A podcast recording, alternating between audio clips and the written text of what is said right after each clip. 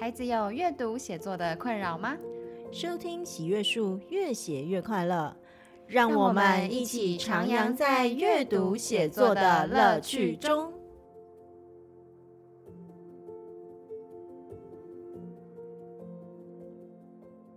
各位听众朋友们，大家好，欢迎收听喜悦树，越写越快乐。我是梁浩英老师。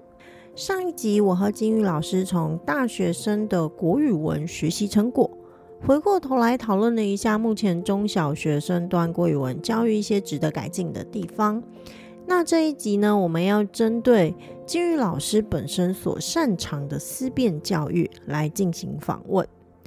一般而言，我们会认为高中生以上要进行思辨教育会比较容易。可是金玉老师不只是带大学生在课堂上进行思辨教育，他还组了一个国小的语文共学团，带着这些孩子们透过时事来进行各种思辨讨论。那他的这个课程究竟是如何建制以及进行的呢？这一集我就要来帮大家询问金宇老师进行思辨教育的一些心法哦，让我们一起来聆听吧。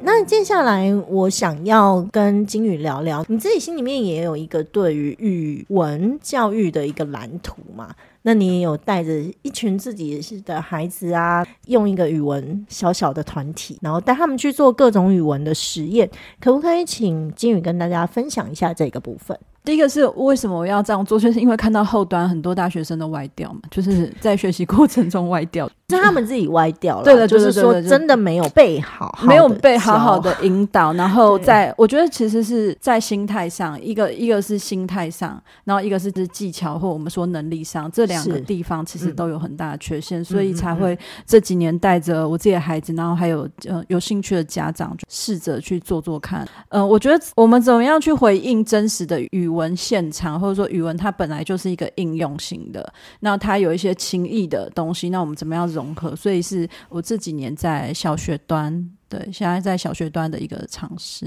嗯嗯嗯，那金宇可不可以跟大家分享一下，你会带孩子进行怎样的课程呢？在上课的时候，我们主主要的做的方向，一方面当然就是有阅读理解，当然我们就聊时事，呃，新闻时事议题非常常带小孩子去讨论，嗯，然后也会有非常多，既然是讨论，所以会有非常多的阅读以及口语的表达的部分。嗯嗯嗯，那但其实我个人也非常强调，就是你要回应小孩面对的课题，所以小孩。他们我们都会在考试前，然后有时候有就会聊聊各各校的考题，因为四个孩子都来自不同的学校的话，那、嗯、我们就直接摊开说，哎，你们学校都怎么考？那其实这是让学一方面是归纳。小孩会发现，原来考试都是考这些的大的方向，或者是说他也可以去打破自己的认知，哦，不是只有我们，嗯、呃，就是就是这样考，就是他会认识到，哦，原来这别间的学校会怎么样做。嗯、所以我觉得，对于学习者去扩展自我认知，他不会只有学校的或者固定的安亲班一个单一的场域。我觉得是，我觉得是蛮蛮有趣的一个尝试。我我觉得很有趣，耶，就是说一般而言呢、啊，去了解。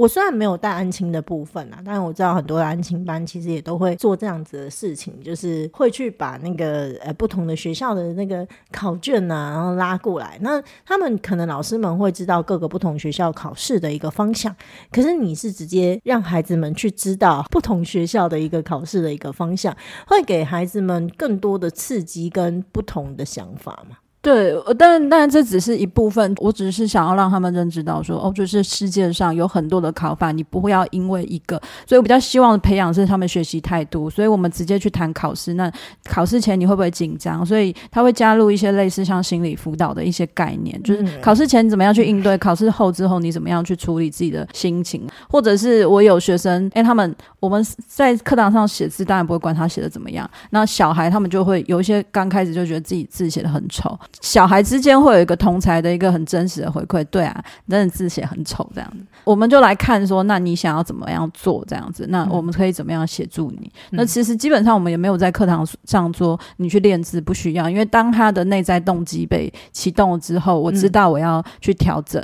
那他们其实都可以做得很好。嗯，对，OK。再来另外一个就是时事的部分。因为我听到你刚才讲到，你会用带很多的时事跟他们去讨论，那这个刚好其实也呼应于现在在某种程度就是读报教育，嗯，对不对？你也是用国语日报，很常用国语日报当为一个主要的文本嘛。然后上面会有很多的时事，然后可以带孩子们去思考跟讨论。像最近啊，呃，我有看到你有带孩子们讨论那个非常有名的十三岁国中生在学校的一个事件。嗯、其实那个不要说很多老师，其实也未必会愿意跟孩子讲。连我有的时候，我也会觉得很难带孩子去讨论这件事情。哎，请问一下，你当时是怎么带孩子讨论这件事的？呃，时事议题一直是我在教学中，其实不管哪个年段，我都很常放入时事的议题，因为其实这是小孩真实关心，而且他们其实或多或少听过，但是当然家长有时候不一定有能力或有时间去谈。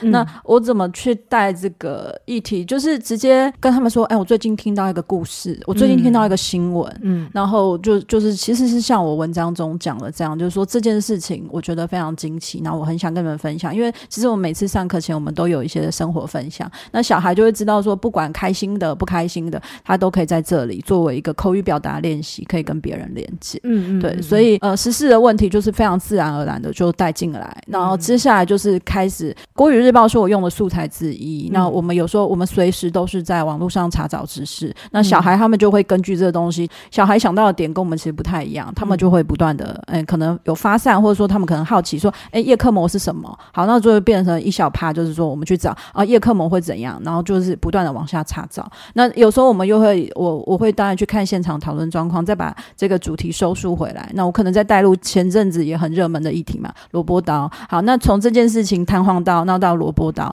我们怎么样去讨论这个东西的风险是什么？主要是说我们不回避真实的问题。那所以当然先前像乌俄战争，反正是我们经常或者说我我个人觉得说这件事情跟小孩他有相关的话，我都会。就是带着他们讨论一下。其实我觉得要讨论这件事情也非常的需要勇气耶。举一个例子来说，我自己就觉得，哎，看十三岁呃这个国中生在学校意外身亡的这一件事情，首先来讲，其实对我来讲，起码这是一个很难讨论的议题。这里面当然难讨论的原因之一是我有我自己身为父母的一个恐惧嘛，因为那个十三岁的国中生其实是一个。一般传统的想法里面，老师眼中那种非常优秀的孩子，我也会去想说，哇，我的孩子也有可能今天不管他是不是优秀的，当我的孩子好好的去学校上课，然后结果最后却发生这种事情，我觉得绝大多数的父母基本上都是不能接受的。可是他的一个偶然性到达一个，你没有办法保证这件事情一定不会发生在你的孩子身上。对，所以我觉得我们自己大人在谈这件事情的时候，呃，不管是父母或身为老师，就某种程度上，在情感上都是蛮不能接受这种事情的。这是一个自然而然的人之常情。可是，像以我们自己来说的话，我们又不是绝对，因为你如果在思辨的过程中。我们不可能把这个结尾放在一个哇，所以这一些孩子哈，那些做这件事情的孩子都绝对就是要把他们打死啊，或者是一定要更加严刑峻法去讲讲，因为我们知道没有一个人会愿自愿成为这种人，这些孩子的问题多半也是一个结构性的问题，对一个社会性的问题，所以这件事情他没有办法那么简单的去讨论。那在这个角度之上，就会觉得哦，那我该怎么跟孩子讨论，或者是我期待他们能够得到，就是我我有想要希望他们知道什么吗？其实有的时候，我觉得我自己都想不清楚。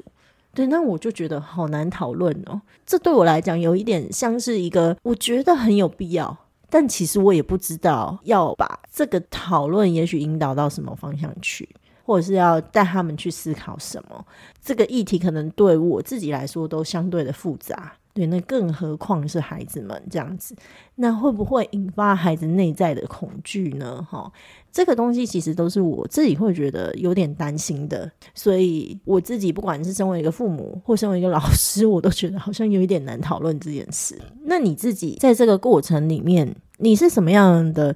比如说，可能你在跟孩子讨论的这个过程里面，你是不是有怎么样去设计这堂课，或者是说，哎，孩子们中间给你的回馈有哪一些东西，你觉得是很不错的，可以跟大家分享一下？我觉得其实我都没有设定一个标准答案，这是在带这相关的实事讨论一个非常重要的原则，就是我通常当然知道说一个人是一个立体结构，它是一个结构性的问题，所以我呃我的教学目标大概就只有说，我希望我的学生、我的孩子们，他们都可以在各个场域中去思考，不断的思考。那这个答案不会有标准答案。以这一次的这个校园事件来讲的话，那我学生他们就问出非常可爱的问题，他们就会说，嗯、为什么有人会想当别人干哥？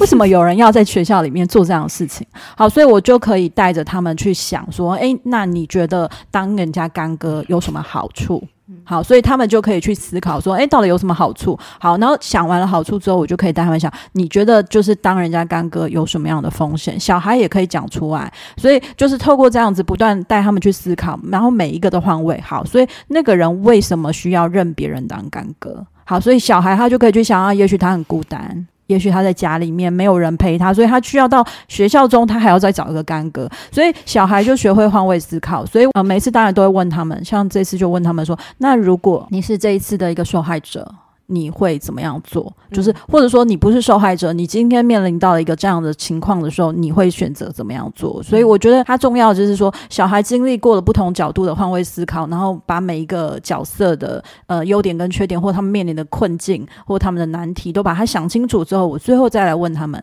如果是你们，你们会怎么样做？我觉得这件事情就像刚才红英你提到，就是他没有标准答案。其实即使是大人，我我我自己也不知道怎么样做，所以我把这个选择权交给他们，他们去聆听彼此的想法。所以当然像这个年纪的小孩，他们就会说：“好，我要告诉老师，赶快跑走，不要理他。”好，就是这个也是小属于小孩的一个生存的智慧。我觉得这其实是很好的事情。他们在这里面练习，我有听到别人的可能性，然后我有去练习在这里面换位的去思考。那我觉得这是。一个，我觉得算是一个开始吧。嗯，所以其实等于是说，你在带孩子讨论这些时事议题的时候，本身就是用一个非常开放的态度在做这一件事情，然后让他们可以尽量的去发言跟表达。那这里面我比较好奇的就是说，有没有可能孩子的回答的的一些答案是让你觉得非常的不 OK 的，会挑战到你？假设有孩子说他就死了就算了，谁叫他要去多管闲事？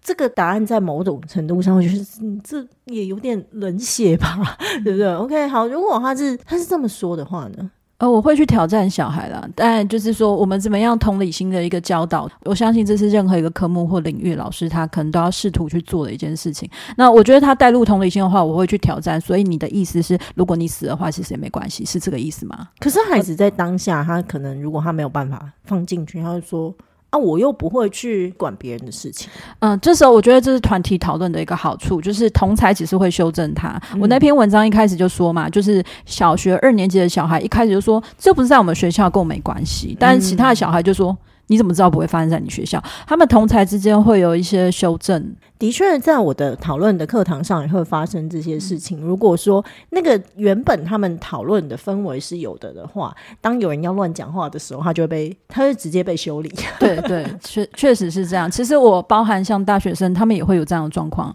就是讲出来所谓很不政治正确的话，这样子。像我们这学期有讨论的无家者的主题，小学生就想出来说，那就把那些人都像隔离集中营。就好了。嗯，当下就是一片沉默。对，那个沉默其实是有力量的。对，非常，我觉得是非常好的事情。但是就是，呃，我觉得学教学者引导的时候，就是不用急着说什么，可能不急着说什么。但是小孩或者学生他们自己会去知道，说自己这样的发言也许是不恰当。那当然，在不同的时机中，我们再去引导他。OK，所以其实像金玉老师，我觉得今天你在带的仅只是小学生。坦白说，这种思辨能力真的不管是在哪一个阶段，它都是可以不断被训练。坦白说，我自己会觉得啦，每一个人其实都有，那包含青少年阶段都可以。但是，我觉得我们台湾的中学生非常的可惜的地方是在，在一个非常高压的考试的压力之下，哈，一个非常重视成绩的环境之下，孩子这样子的思辨能力反而是被就是慢慢的消失了。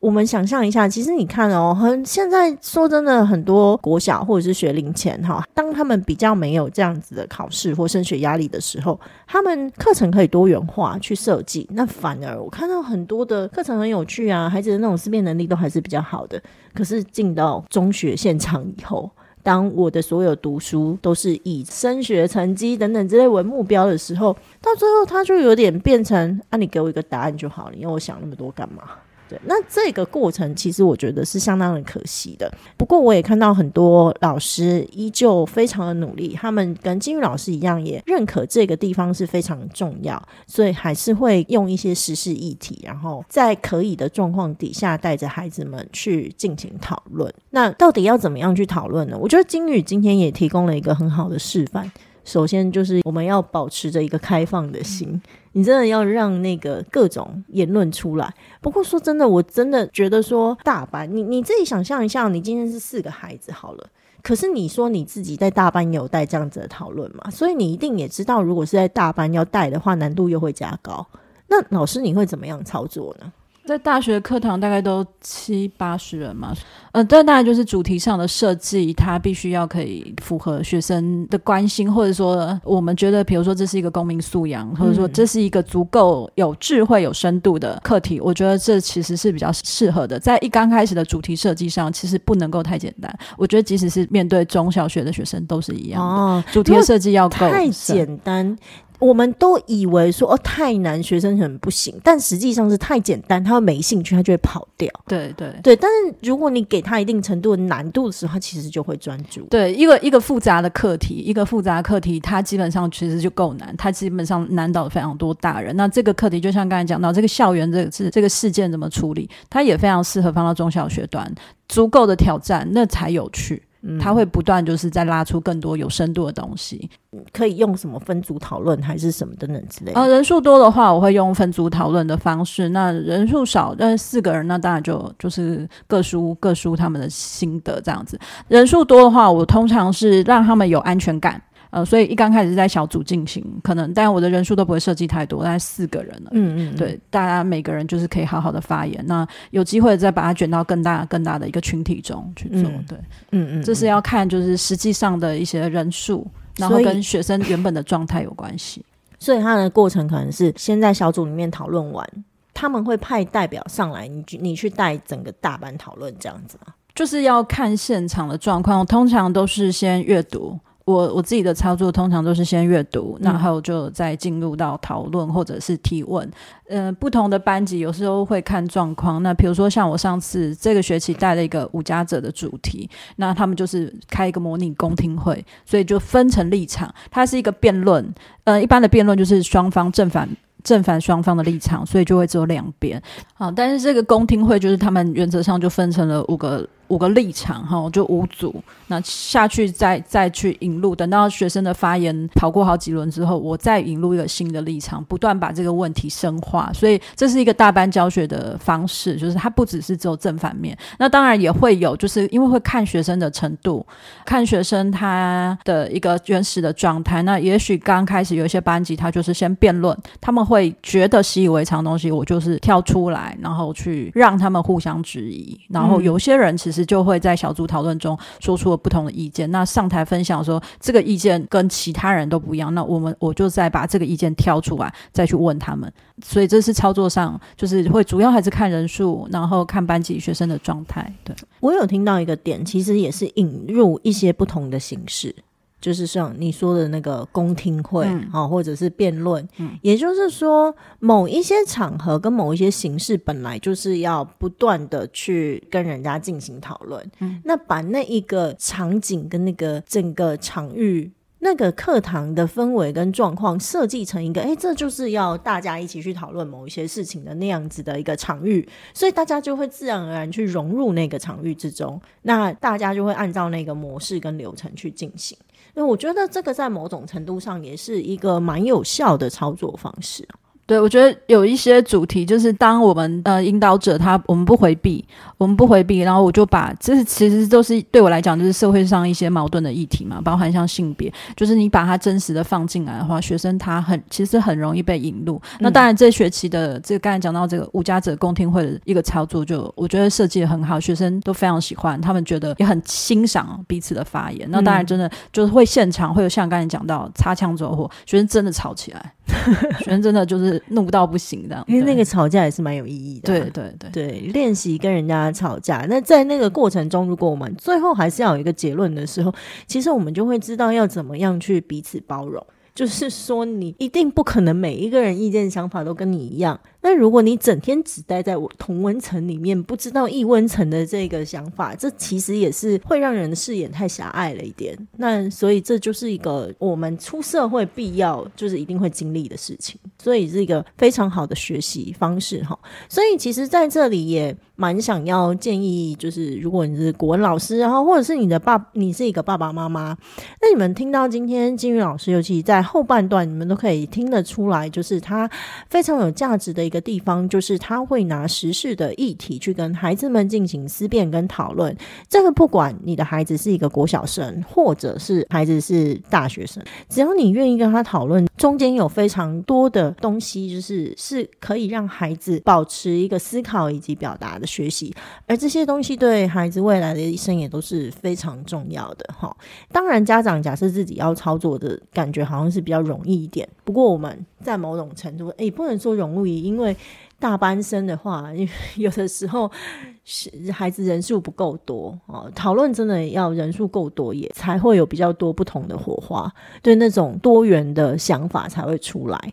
对，那所以如果你是一个老师的话，其实也想要建议你们，就是刚才我也特地帮大家询问，在大班之中，它可以有怎样的操作模式？那以形式上来说的话，其实也不需要每一堂课。如果说一个学期里头有这么一堂一个亮点的课程，然后让孩子经历那个过程，他自己会觉得哇，印象很深刻，他好喜欢这样的学习模式。这其实他只要经历过，他就学会了。所以能不能够，比如说就是诶，每一个学期或者在第八节课都能够有这样子的一个亮点课程放进里面。透过一些重要的实事，让孩子进行更多的讨论以及思辨。其实我觉得，在某种程度上，都会让我们自己的课程更加的活化而且有意义。更何况，现在这大考都生活化了。大家也不要再去太，我觉得就是拘泥于课本上啊，尤其那些呃修辞你背了没？这个修辞你是否回答正确，或者是这个词性你是否回答正确？对，这个东西其实可能对你来讲是有意义的，但是我相信对绝大多数的孩子们来说，真的是多带他看一点时事，也许更有意义。就如果我们要这样操作的话，刚才讲到是修辞，我们甚至我刚才想到，就我可以把这个修辞放到就是总统候选人的一个文案中啊，我可以告诉学生说，你看你这时候用这个修辞法，你觉得哪一个比较可以唤起群众的一个激情？所以修辞其实是它是很可以结合生活中，就是说其实大家比较困难，就是说老师们要鼓起勇气去做这件事情。对，我觉得这件事情是比较困难的。嗯，OK，好，那也非常感谢金宇今天跟大家分享。其实大家应该可以听得出来，我后面的后半段都是放在一个时事。因为我知道金宇在这一方面非常强，也想要请他来跟大家分享，哎，时事的这个部分可以怎么讨论？那当然，我觉得不管你是身为父母或身为老师，除了要有很大的勇气之外，我们也要先拆掉自己思考的框架。就是说，我们可能也有很多的框架，于是我们会觉得你这样是不 OK 的，你那样是不行的。那我们的那个框架其实也会去局限了孩子思辨的可能性。所以在那个对话的空间里头。当你没有那么多框架，你允许孩子更加自由的发言的时候，他会有那个安全感。有那个安全感之后，他就更能够去畅所欲言。那如果说一定会有一些小孩子回答的答案是政治不正确，但是只要在足够多的人大班讨论之上，一定也会有人站出来，就帮你矫正孩子。是真的是不管老师或者是我哦，我自己在我的课堂上也都是这样子的状况。只要人数够多，这件事就一定会发生。你就只要站在那边看。看着那个小孩子被人家纠正的时候，你心里面就会默默的觉得非常的开心。这国家社会真的都还是很有救的。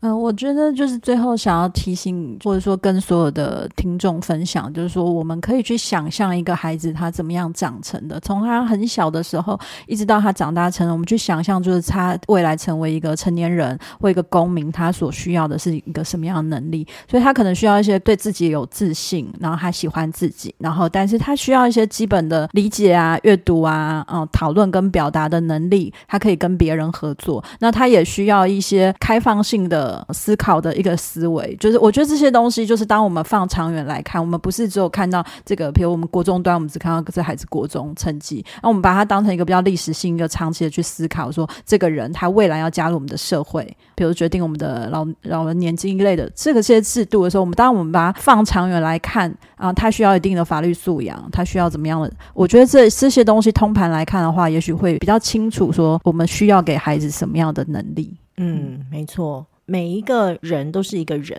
必须要面对社会的人，而不是一个成绩而已。嗯，真的是孩子在面对未来，真真的要出社会的时候，他需要哪些能力？其实我们在这个阶段是需要帮他给准备好的。OK，也希望今天跟金宇的讨论能够给大家一些启发。那也非常的感谢今天就是金宇再度来陪我聊聊天。OK，那相信在不久的未来，大家应该还是会有机会再听到我跟金宇老师的一些对话跟对谈。对，尤其在思辨的这个部分，就是我也从金宇老师身上学到了不少。那未来也会再邀请他继续来跟大家讨论一下其他的部分哦。好，那我们今天的节目就先到这里喽。那我们就下次空中再见啦，拜拜，拜拜。